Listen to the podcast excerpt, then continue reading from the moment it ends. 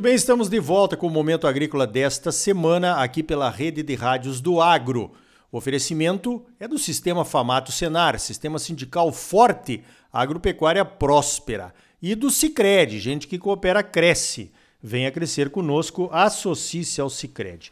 Olha só, nessa semana lá em Campo Grande aconteceu o segundo Congresso Mundial de Integração Lavoura, Pecuária Floresta, organizado evidentemente pela Embrapa Gado de Corte. Eu vou conversar agora então com o Dr. Roberto Giolo de Almeida, que foi um dos coordenadores do evento, ele é pesquisador da Embrapa Gado de Corte. Vou começar perguntando então, né, como é que o mundo, como é que os, os convidados aí do segundo Congresso Mundial estão vendo essa questão da integração lavoura, pecuária, floresta. Roberto, bom dia.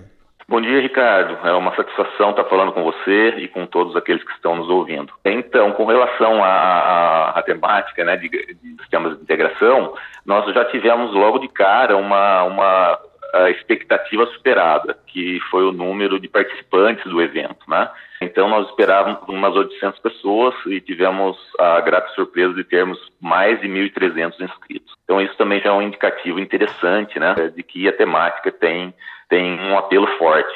Tivemos também é, bastante é, contribuição estrangeira, né, que nos pareceu assim bastante interessante, fazendo uma análise geral do, de todo o congresso, todas as palestras. Nós tivemos sete painéis com 30 palestras, né? É, e o que ficou bastante claro foi a convergência nas ideias, né, nos conceitos é, relacionados a sistemas de integração. É, isso foi muito marcante, né, é, e tanto com relação aos benefícios desses sistemas, né, e isso está comprovado pela, pela área que a gente tem de abrangência aqui no Brasil, né, é, o Brasil realmente lidera, né, é, no mundo essa questão de sistemas integrados, daí também ficou bastante claro. A ideia também de que os nossos sistemas integrados procuram, procuram fazer a integração numa mesma área, né? também isso é um, é um diferencial né? em relação ao resto do mundo, mas em relação à área de abrangência e aos benefícios, né? É, houve uma convergência muito grande é, entre os pesquisadores e professores que apresentaram, assim como as barreiras também. Então a gente percebe que as dificuldades não são de adoção né, de alguns uh, sistemas, por exemplo, quando se insere o componente florestal. Então, existem algumas limitações, algumas barreiras que são comuns também nos outros países. Mas o potencial também desses sistemas, quando se insere o componente florestal, né, se amplia, né, com maiores benefícios, principalmente na questão de serviços ambientais e de valorização do produto. Né? No caso, carne ou leite, né? é um produto diferenciado no mercado. Então, assim, são as linhas gerais que eu consegui perceber durante o nosso congresso. Muito bem, eu acho, né, porque somos entusiastas da integração lavoura, pecuária e floresta, que esse é um novo patamar de sustentabilidade que nós estamos tendo a oportunidade de desenvolver. Agora, você falou, Roberto, você teve uma oportunidade aí de analisar como é que está o Brasil, como é que estamos nós aqui no Centro-Oeste em relação à integração lavoura, pecuária, floresta, em relação a outros países do mundo. O que é que você destacaria para os nossos ouvintes nesse sentido, Roberto? É, eu acho que o primeiro, né, em termos de, de área de adoção, né, é, realmente não, não tem país no mundo que chegue perto do tamanho de área de adoção que nós temos, né? E nesse contexto, o Centro-Oeste realmente lidera, né? É, com Mato Grosso, Goiás e Mato Grosso do Sul, realmente é uma área bastante ampla, né? Em qualquer um desses sistemas, na verdade, né? A gente está falando de sistema de integração, é, pode ser ILP, ILPF, pastoril, né? Na verdade, é, é esse conjunto, né? De, de, de modelos de integração que nós estamos falando. Então, no quesito de área de adoção, realmente nós estamos bastante à frente. Né? É interessante também, na, na palestra do Dr. Lau, que, que teve presente, o Dr. Lau foi, foi agraciado em 2020 com um prêmio internacional da, da, da FAO, da ONU, né? Uh, e ele comentou no, nas suas frases finais né, que a, a melhor opção para é, sistemas mais eficientes e de descarbonização, né, é, relacionando com com produtos carbono neutro, né, nessa linha, né, uh, que os sistemas de integração realmente seriam os mais indicados. Outro ponto que o Brasil uh, tem uma, uma, vantagem, né, eu vou dar o exemplo da França, a gente teve uma, uma palestrante do, do ANRA da França, e ela uh, comentou sobre, sobre é, como é né, na França a, a, a integração. Né? E lá na França a integração é mais entre fazendas e não necessariamente é, dentro da propriedade, não é? que é o nosso caso, quando os benefícios, principalmente é, relacionados ao solo, são melhor vistos ou, uh, ou aparecem mais. Né? Segundo a, a pesquisadora. Né? Lá na França, eles também têm dificuldades de implantação, eles têm regiões mais propícias para lavoura ou mais propícias para pecuária. Né? Nesse contexto, o Brasil também está à frente. A dificuldade ou as barreiras deles né, são maiores do que as nossas, né? E, então indicando aí também que a gente está uh, um, também um passo à frente no, no, na questão da integração dentro da propriedade e uh, entre também. Né?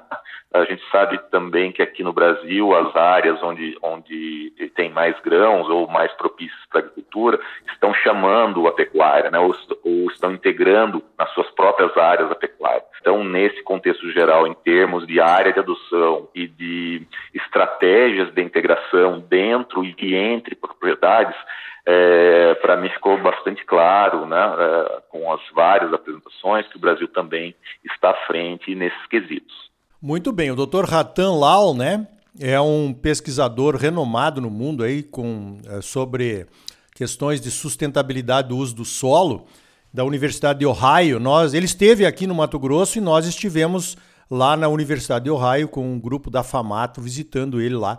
Certamente é uma referência mundial, como eu disse, vai ajudar muito, né, nessa questão de, de, de imagem aí que nós temos pelo mundo afora, falando então dos sistemas integrados que ele viu aqui no Brasil. Agora, Roberto, é claro que os produtores adotam a integração da lavoura com a pecuária e até com a floresta por questões financeiras, né? Melhorar a rentabilidade, melhorar a lucratividade, enfim, da propriedade. Claro que uma ajudinha ali de uma política pública também é bem-vinda. Como é que foi isso? Foi discutido no Congresso? Como é que você vê também essa questão das políticas públicas para melhorar a adoção da ILPF aqui no Brasil? Ah, claro, Ricardo. Realmente isso é um, é um ponto bastante importante, né?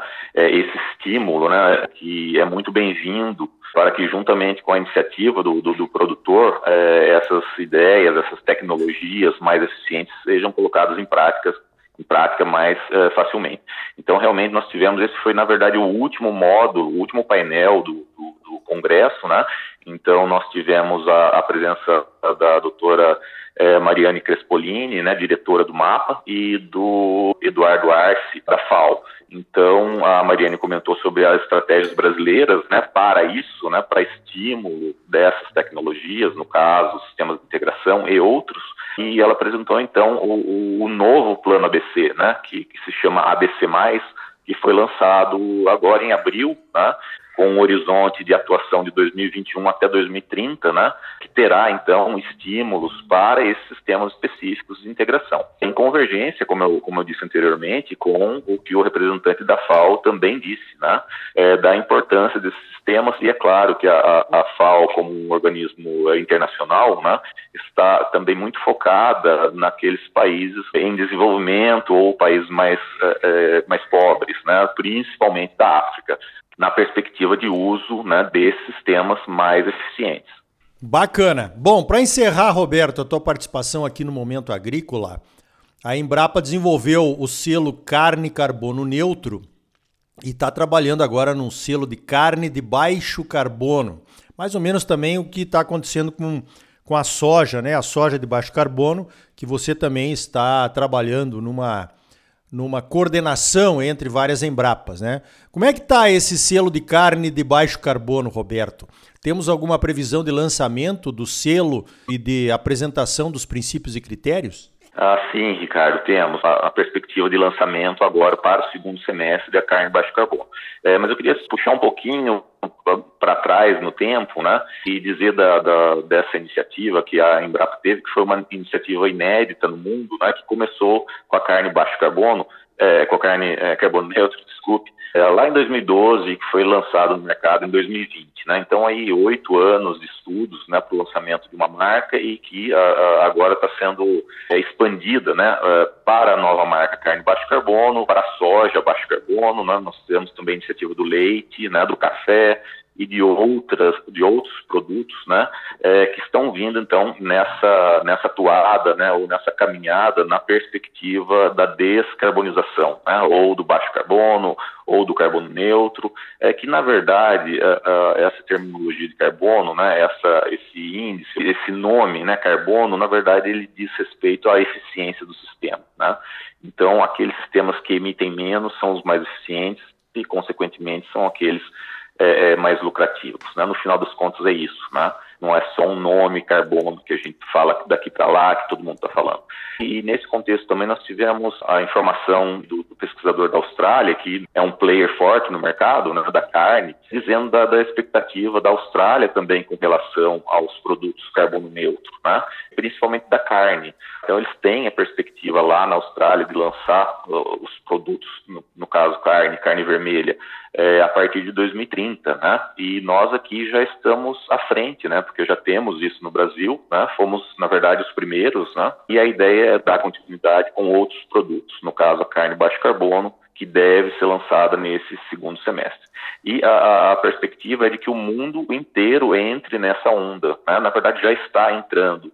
Portugal, eu fiquei, até me, surpreendi, Ricardo, é, na semana passada, que, que eu fiz uma, uma varredura na internet para ver se tinha alguma coisa nova e achei. Portugal já lançou o, o, o, uma, uma certificação, chama-se Pecuária Baixo Carbono, bem próxima da, do, do, nosso nome, né? É, então vejam que é uma tendência, é uma realidade e uma tendência mundial. Legal. Lá em Portugal, acho que eles deveriam ter lançado era o bacalhau carbono neutro, né? Mas vamos começar pela pecuária. Deve, deve ideia, deve ter essa ideia sim. Roberto Giolo de Almeida, olha, parabéns pelo congresso, pelo sucesso do segundo Congresso Mundial de Integração Lavoura, Pecuária Floresta. Parabéns pelo teu trabalho e obrigado aí pela tua participação mais uma vez aqui no Momento Agrícola. Ah, Ricardo, eu que agradeço muito pela oportunidade é, de estar aqui falando com vocês e fico à disposição, né? É, se alguém quiser é, alguma informação a mais, eu fico à disposição, ok? Muito obrigado, Ricardo. Então tá aí. É bom saber que o Brasil está na vanguarda dos sistemas de produção, das integrações da lavoura com a pecuária e com a floresta. Esse é o novo degrau da sustentabilidade, sem dúvida nenhuma. Você sempre muito bem informado, ligado aqui no Momento Agrícola. Crédito, a mola propulsora do agro brasileiro nas mãos dos produtores associados ao cooperativismo. Sicredi, gente que coopera cresce. Associe-se ao Sicredi e venha crescer conosco. Sistema sindical forte e agropecuária próspera. Sistema Famato Senar trabalhando para aprimorar conhecimentos, melhorar vidas e garantir uma produção agropecuária mais sustentável e lucrativa para os produtores associados. E um Brasil melhor para todos nós. Por hoje vamos ficando por aqui. Então até a semana que vem com mais um Momento Agrícola Mato Grosso para você. Até lá! Thank you.